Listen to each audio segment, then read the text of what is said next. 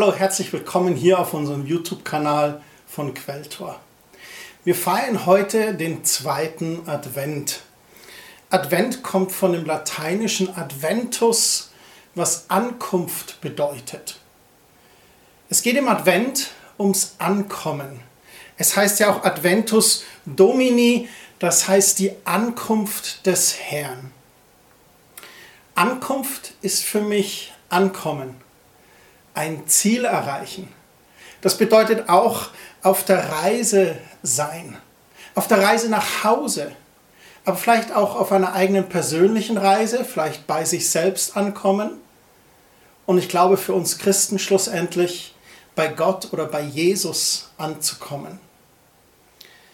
Kennst du das nach einer langen Reise oder nach einem langen Urlaub im Sommer und auch wenn der Urlaub schön war, du freust dich doch wieder nach Hause zu kommen und du machst dich auf den Weg, vielleicht auf eine lange Autofahrt oder auf eine Flugreise und dann landest du mit dem Flieger und dann wartest du am Gate auf dein Gepäck und dann hat das Gepäck vielleicht Verspätung und denkst du, oh Mann, ich wünschte, ich wäre schon angekommen, ich wünschte, ich wäre schon zu Hause. Das kann sehr müde machen, so eine Reise. Ich erinnere mich an einen Flug vor vielen Jahren, da bin ich an Heiligabend mit meiner Schwägerin zu den Schwiegereltern und zu meiner Frau nach England geflogen. Meine Frau war schon vorgeflogen, aber ich musste Heiligabend noch arbeiten und meine Schwägerin auch.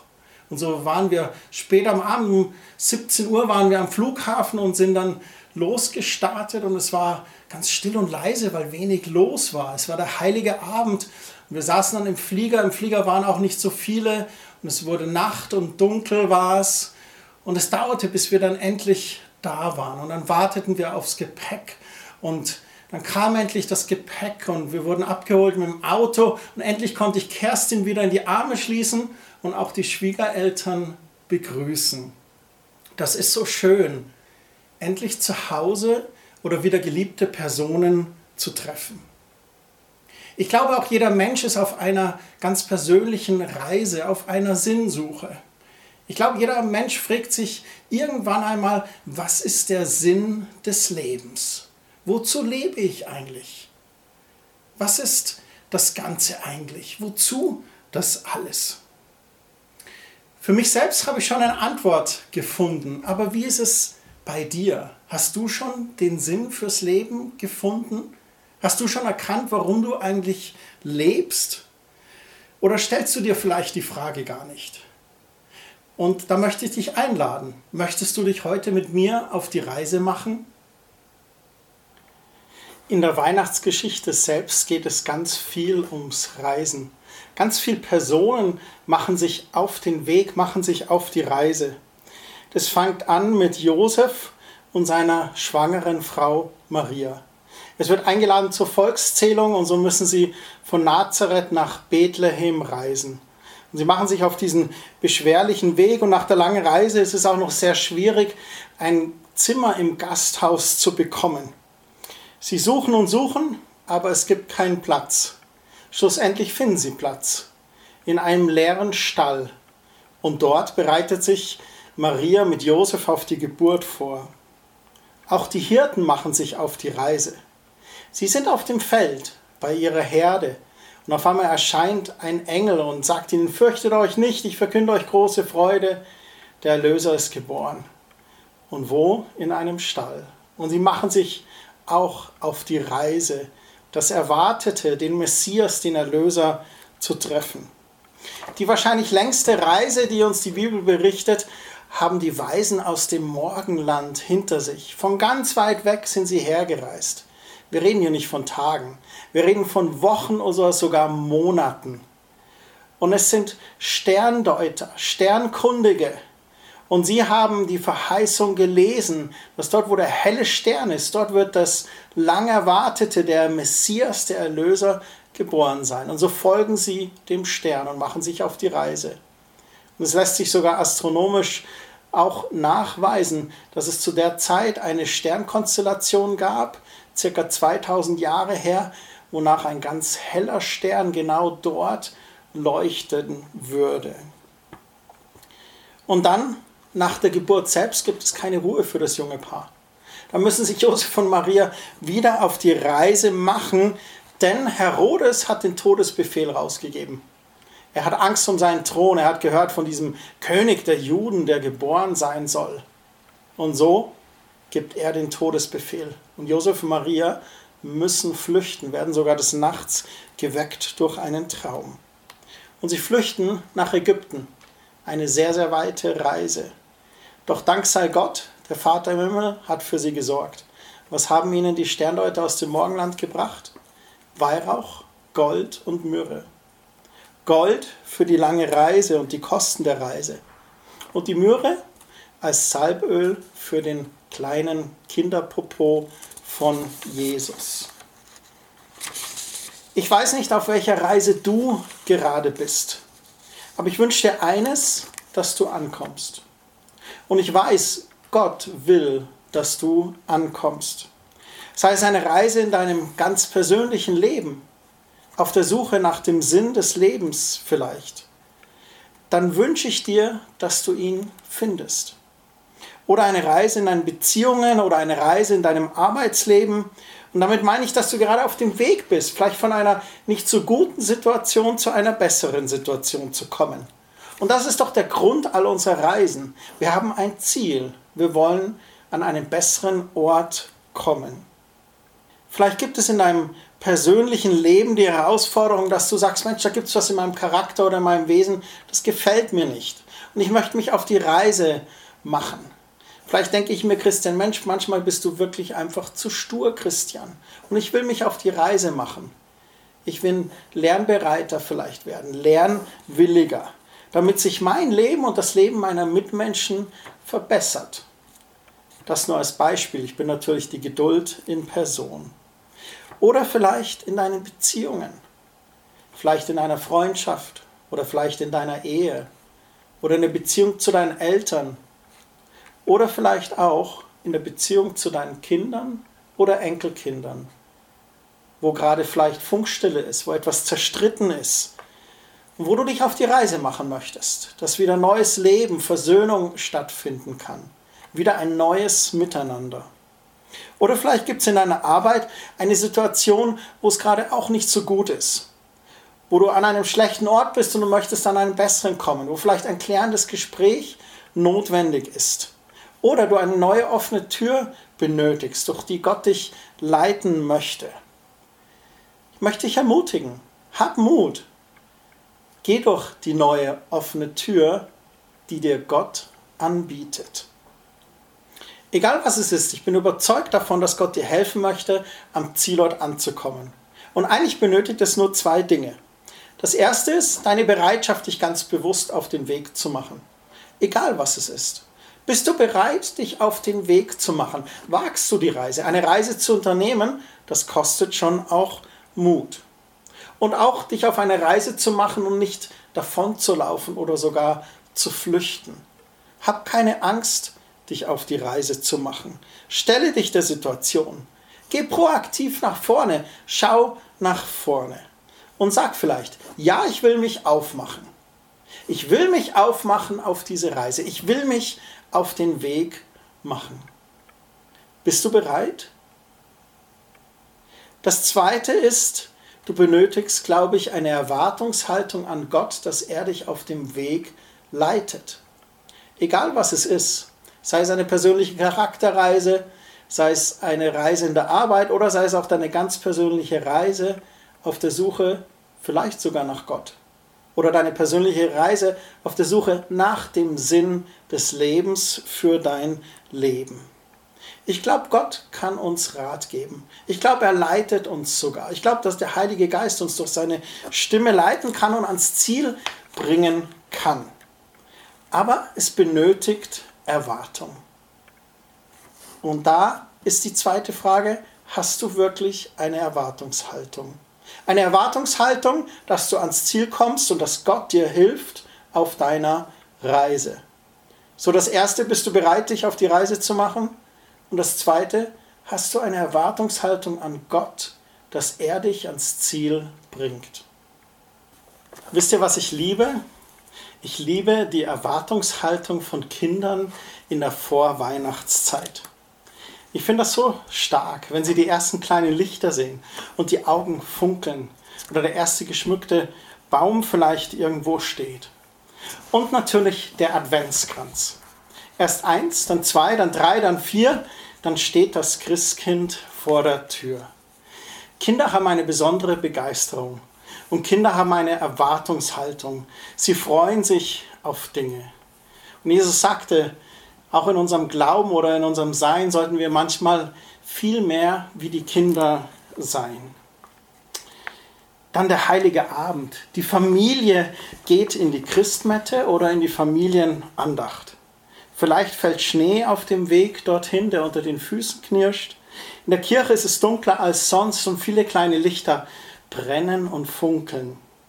Das Krippenspiel, das erklärt uns, warum wir Weihnachten feiern, warum dieser Abend, warum so im Dunkeln mit den Lichtern.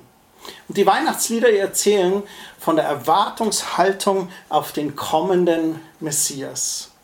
Es gibt ein Lied von Martin Luther. Vom Himmel hoch, da komme ich her, ich bringe euch gute neue Meer, eine gute neue Geschichte. Und der guten Meer bringe ich so viel, davon ich singen und sagen will. Ich bin begeistert. Und dann heißt es weiter, euch ist ein Kindlein heut geboren, von einer Jungfrau auserkoren, ein Kindelein so zart und fein, das soll eure Freud und Wonne sein. Warum? Warum sollen wir uns über dieses Kindlein so freuen? Dann heißt es in der dritten Strophe, es ist der Herr Christ, unser Gott, der will euch führen aus aller Not, er will euer Heiland selber sein und von allen Sünden machen rein. Ja, eins ist klar. In dieser heiligen Nacht am 24. Dezember, der Höhepunkt der Adventszeit, da feiern wir die Geburt Jesu. Aber wir feiern noch so viel mehr. Wir feiern, dass endlich das lang ersehnte, erwartete gekommen ist. All die Wochen haben wir gewartet. Diese Sehnsucht nach Erlösung und Befreiung, nach einem Messias wird endlich erfüllt und gestillt. Und diese Erwartungshaltung gab es seit Jahrhunderten, seit Jahrtausenden sogar. Da sehnte sich die Welt nach diesem Messias. Seit Jahrhunderten wartet das Volk auf den verheißenen König. Viele Stellen aus den Büchern des Alten Testaments, die beschreiben das. Prophetien, die sagen, ein König aus dem Stamm Juda, ein Nachfahre Davids, von einer Jungfrau geboren, in Bethlehem geboren. Als Erlöser wird er geboren. Im Hebräischen der Messias, im Griechischen der Christus. Der Sohn Gottes wird Mensch hier auf Erden. Und nicht nur das. Als Passalam wird er sein Blut opfern zur Vergebung der Sünden des Volkes. Es heißt von ihm, er wird sterben und am dritten Tage auferstehen von den Toten und dann wird er ewigen Frieden bringen. Und er wird ewiger König sein. Er wird ewiger hohe Priester sein. Er ist der Bringer des neuen Bundes, das er durch sein eigenes Blut besiegeln wird. All dies sind Prophetien, Prophezeiungen über das Leben Jesu. Maria und Josef, sie waren das erwählte Paar, denen Gott seinen Sohn anvertraute, hier auf Erden als Menschensohn geboren zu werden. Und da möchte ich heute die erste Bibelstelle mit euch gemeinsam lesen von den Hirten auf dem Feld. In Lukas 2 ab Vers 8. In dieser Nacht bewachten draußen auf dem Feld einige Hirten ihre Herden. Plötzlich trat ein Engel Gottes zu ihnen, und Gottes Licht umstrahlte sie. Die Hirten erschraken sehr, aber der Engel sagte, Fürchtet euch nicht, ich verkünde euch eine Botschaft, die das ganze Volk mit großer Freude erfüllt. Heute ist für euch in der Stadt, in der schon David geboren wurde, der lang ersehnte Retter zur Welt gekommen. Es ist Christus der Herr. Und daran werdet ihr ihn erkennen. Das Kind liegt in Windeln gewickelt in einer Futterkrippe. Was für eine Geschichte. Der Himmel öffnet sich und ein Engel erscheint. Ich würde auch erschrecken und deswegen sagt der Engel gleich, fürchtet euch nicht. Fürchte du dich nicht. Wenn Gott sich bewegt, fürchte dich nicht. Wenn Gott etwas Übernatürliches tut, fürchte dich nicht, denn Gott ist ein guter Gott, er möchte Gutes tun. Der lang ersehnte Retter, der Messias, der Erlöser ist euch heute in eurer Stadt geboren. Im Vers 16 heißt es dann, sie machten sich sofort auf den Weg. Sie flitzten gleich los, so schnell konnte man gar nicht schauen, und die Hirten gingen los, um ihn, den lang erwarteten Messias, zu sehen. Wir reden heute von der damaligen Erwartungshaltung des Volkes auf den Messias. Wie ist das heute bei uns? Haben wir an Weihnachten eine Erwartungshaltung? Erwartest du etwas von Weihnachten dieses Jahr? Nun, ich habe das bei meinen eigenen Kindern immer wieder beobachtet. Sie haben Erwartungshaltung an Weihnachten. Und ja, das liegt einerseits an den Geschenken, aber andererseits auch, war es für uns als Familie immer die Feier des Geburtstages von Jesus. Wir feiern seine Geburt, seinen Geburtstag. So Kinder haben Erwartungshaltung. Und ich glaube auch wir Familien, wir Erwachsenen, wir erwarten etwas von Weihnachten. Und selbst wenn es nur ist, dass du auf ein friedliches Familienfest hoffst, an dem es keinen Streit gibt. Selbst das ist eine Erwartungshaltung. Und Gott selbst, erwartet er auch etwas? Ich glaube, er erwartet, dass wir in diesen Tagen eines tun. Unsere Herzenstür weit öffnen, um ihm zu begegnen. Und vielleicht ganz neu ihm zu begegnen. Und die Adventszeit zu nutzen für eine besondere, intensive Zeit der Gotteserfahrung. So welche Erwartungen hast du? Könnte es sogar sein, dass du dich Gott zur Verfügung stellen möchtest, indem du sagst, himmlischer Vater, was erwartest du von mir in diesen Tagen? Erwartest du von mir vielleicht dein Botschafter an Christi Stadt zu sein? Erwartest du von mir den Dienst der Versöhnung auszuüben? Erwartest du von mir Licht für die Welt zu sein und Salz dieser Erde? Was erwartest du von mir, Vater? Vielleicht sagst du, hier bin ich, sende mich. Wir sind mitten im Advent. Das Wort Ankunft, es handelt davon, dass Jesus bei dir ankommen möchte. Ich stelle mir gerade vor, wie das wohl vor circa 2000 Jahren war, als Josef mit seiner hochschwangeren Maria auf Herbergssuche in Bethlehem war. Doch keiner hatte Platz für sie. Keiner hatte Platz für Jesus ich stelle mir auch gerade vor, ich wäre der Gastwirt gewesen, der Maria und Josef zum Beispiel eine Unterkunft angeboten hätte. Vielleicht hätte ich ein Zimmer gehabt und gesagt, ja gerne, ihr könnt bei mir übernachten. Boah, was wäre das für ein Fest geworden? Denn Jesus wäre geboren. In derselben Nacht wären noch die Hirten gekommen und helles Licht mit einem Hengelschor hätte das ganze Gasthaus erleuchtet. Es wäre wie ein Leuchtturm in der Gegend gewesen. Dann kamen noch die Weisen aus dem Morgenland mit ihren großen Kamelen und halten bei meinem Gasthaus und bringen Weihrauch, Gold und Myrrhe für das neugeborene Kindlein. Was für ein Spektakel, was für eine Aufruhr. Wäre das nicht cool gewesen? Dann hättest du nämlich als Gastwirt die nächsten Jahrzehnte immer ein volles Haus gehabt. Dann hättest du dir so eine Messingplakette ans Haus tun können. Hier ist im Jahr 0 nach Christi oder vor Christi oder im Jahr Christi Geburt am 24.12. Jesus, der Messias, der lang erwartete Erlöser auf die Welt gekommen. Das wäre einfach genial gewesen. Ich wäre als Gastwirt wahrscheinlich berühmt geworden.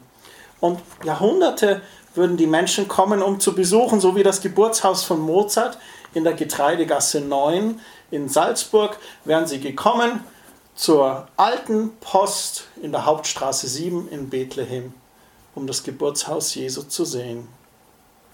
Aber vielleicht hat Gott das auch extra so gemacht. Vielleicht hat er gesagt, das soll in einem Stall sein. Vielleicht hat er extra gesagt, und ein Stall, von dem niemand mehr weiß, wo es wirklich war. Wir wissen, es war in Bethlehem. Aber vielleicht hat er den Gastwirt auch bewahrt, zu einer Kultstätte zu werden. Wie dem auch sei, keiner hatte Platz für die beiden.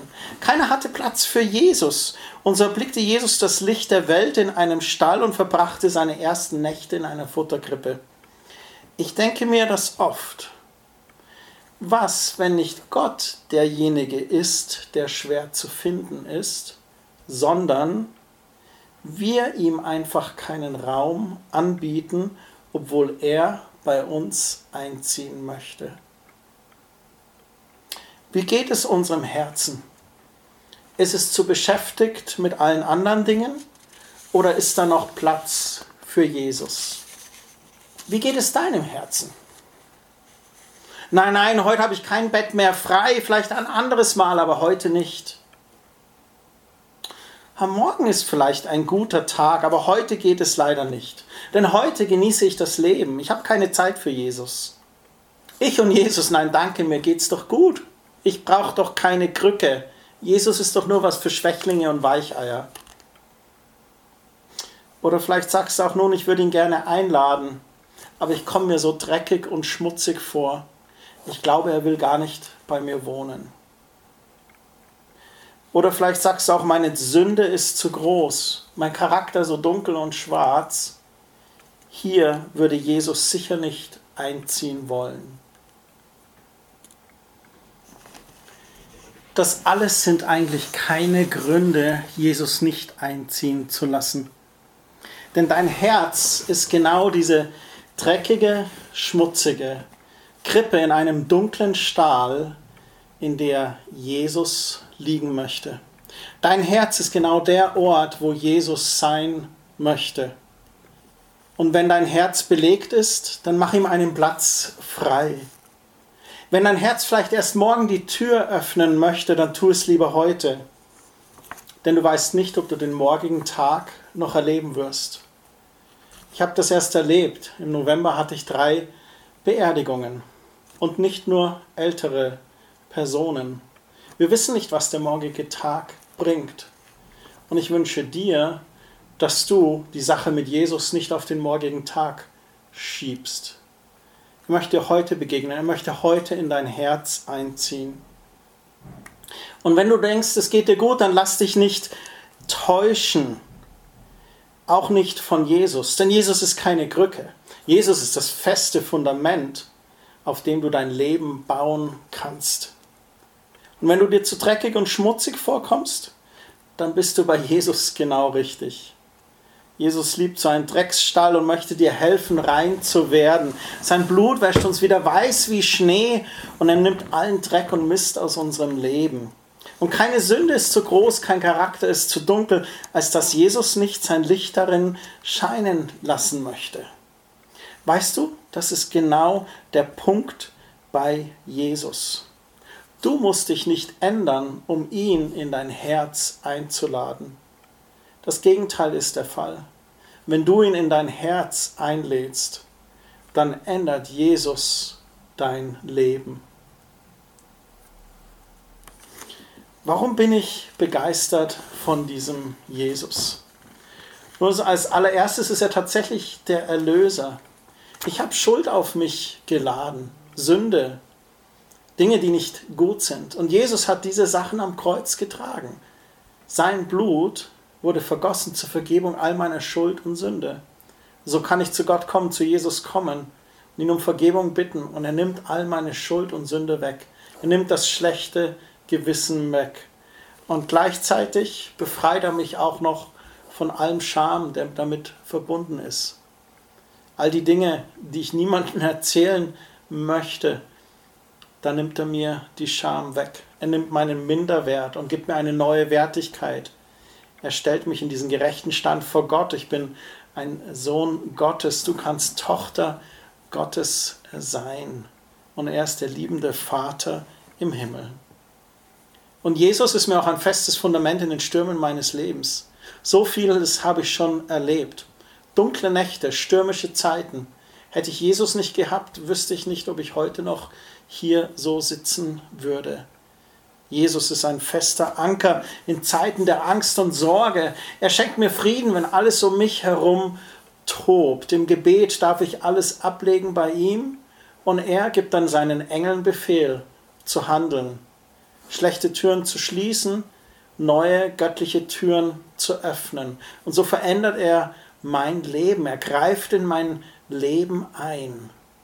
Er schenkt mir Frieden, er schenkt mir Trost, Er schenkt mir auch Heilung, seelischen Heil, aber auch sogar körperliche Heilung. Und er ist mir Freude, Motivation, jeden Tag wieder neu aufzustehen und anzupacken. In einer Zeit, wo es uns manchmal schwerfällt, Motivation zu finden für den neuen Tag. Und er ist ein sicherer Hafen für mein Herz und für mein ganzes Sein. Bei ihm bin ich geborgen, bei ihm bin ich sicher. Ich habe gefragt vorhin, möchtest du dich auf die Reise machen nach dem Sinn des Lebens? Ich habe gesagt, ich habe meinen Sinn gefunden. Mein Sinn des Lebens ist in lebendiger Beziehung mit Jesus zu sein und meine gottgegebene Berufung mit ihm auszuleben. Und wisst ihr, was ich glaube, was meine Berufung ist? Anderen den Sinn des Lebens zu zeigen, anderen den Weg zu Jesus aufzuzeigen. Und deswegen heute auch die Einladung an dich. Ich lade dich ein, diese vier Adventwochen oder drei Adventwochen, die noch übrig sind, zu einer Zeit der neuen Erwartung zu machen. Nämlich der Erwartung, dass Jesus dir ganz persönlich begegnet. In Matthäus Kapitel 11, Vers 28, da sagt Jesus, Kommt alle her zu mir, die euch abmüht und unter eurer Last leidet. Ich werde euch Ruhe geben. Lasst euch von mir in den Dienst nehmen und lernt von mir ich meine es gut mit euch und sehe auf niemanden herab. Bei mir findet ihr Ruhe für euer Leben. Wisst ihr, ich bin jetzt 48 Jahre und ich stelle fest, dass ich auch manchmal zu sehr in meinem Alltagstrott bin. Auch ich bin zurzeit manchmal müde. Und dann stelle ich aber fest, dass manchmal auch mein Herz zu weit weg von Gott ist und deswegen diese Müdigkeit oder das nicht motiviert sein da ist. Also mache ich mich immer wieder neu auf, ihm zu begegnen. Ich starte den Tag im Gebet mit einer Tasse Tee und mit dem Wort Gottes.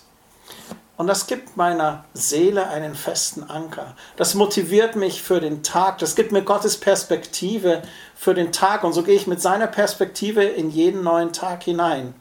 Und er schenkt mir auch Erwartungshaltung an jedem neuen Tag, dass er meine Kraft und Liebe ist für alles, was mir der Tag bringen wird.